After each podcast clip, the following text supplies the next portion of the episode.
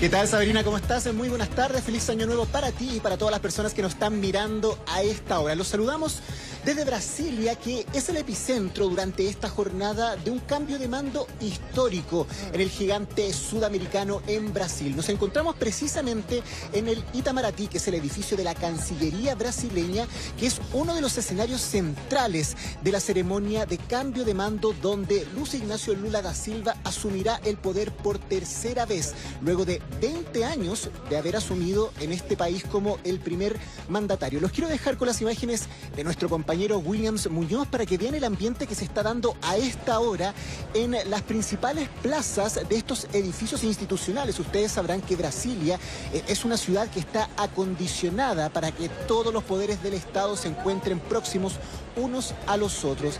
Y hay plazas centrales donde la gente ha llegado, por supuesto, para darle la bienvenida al nuevo presidente. Y en cualquier minuto ustedes van a ver cómo las eh, comitivas, las caravanas de los distintos eh, mandatarios invitados a esta ceremonia comenzarán a circular, porque el primer escenario de este cambio de mando será el Congreso Nacional de Brasil. En ese espacio se dará la ceremonia solemne de investidura donde Luis Ignacio Lula da Silva va a, frente al Congreso, por supuesto, dar sus primeras palabras como el mandatario asumido ya en esta ceremonia y posteriormente se trasladará hasta el Palacio de Gobierno de Planalto eh, para finalmente también eh, dar esa señal eh, simbólica en relación a su llegada como el presidente de la República de Brasil. Y en el lugar donde nosotros nos encontramos va a ser el escenario en el cual se va a dar un diálogo más distendido, quizás eh, con los distintos invitados a este cambio de mando, donde por supuesto uno de los principales es el presidente de nuestro país, Gabriel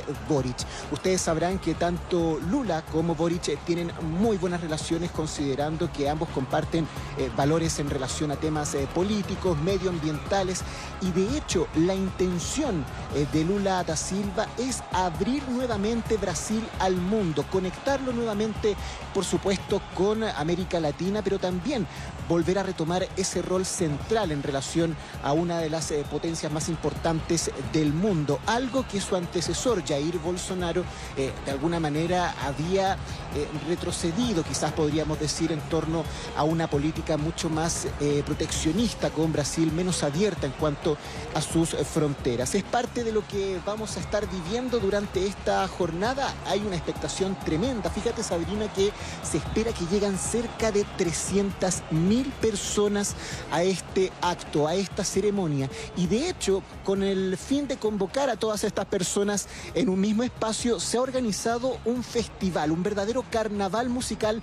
que se va a dar a tan solo pasos de donde nosotros nos encontramos, el llamado Lula Palusa, el mismo nombre del el festival eh, musical famosísimo, por supuesto, que eh, trasciende y que ha estado en distintos lugares del mundo, pero que lleva aquí el Lula precisamente por el nombre de Luz Ignacio Lula da Silva. Así que en ese festival participarán varios artistas brasileños y se espera que lleguen 300.000 personas aproximadamente. La seguridad ha sido un factor primordial también. Cerca de 15.000 personas efectivos de las distintas policías se encuentran resguardando este espacio porque en días anteriores se había alertado varios intentos de atentado. El ambiente está bastante polarizado considerando que esta elección que enfrentó a Jair Bolsonaro con Lula da Silva fue eh, sumamente reñida, polarizante y por supuesto también uno de los puntos centrales que va a marcar esta jornada es la ausencia de Jair Bolsonaro, quien de una manera rompiendo de alguna forma la tradición que se había dado desde el año 85 en Brasil, no entregará la banda presidencial. Es un misterio, Sabrina, hasta el minuto,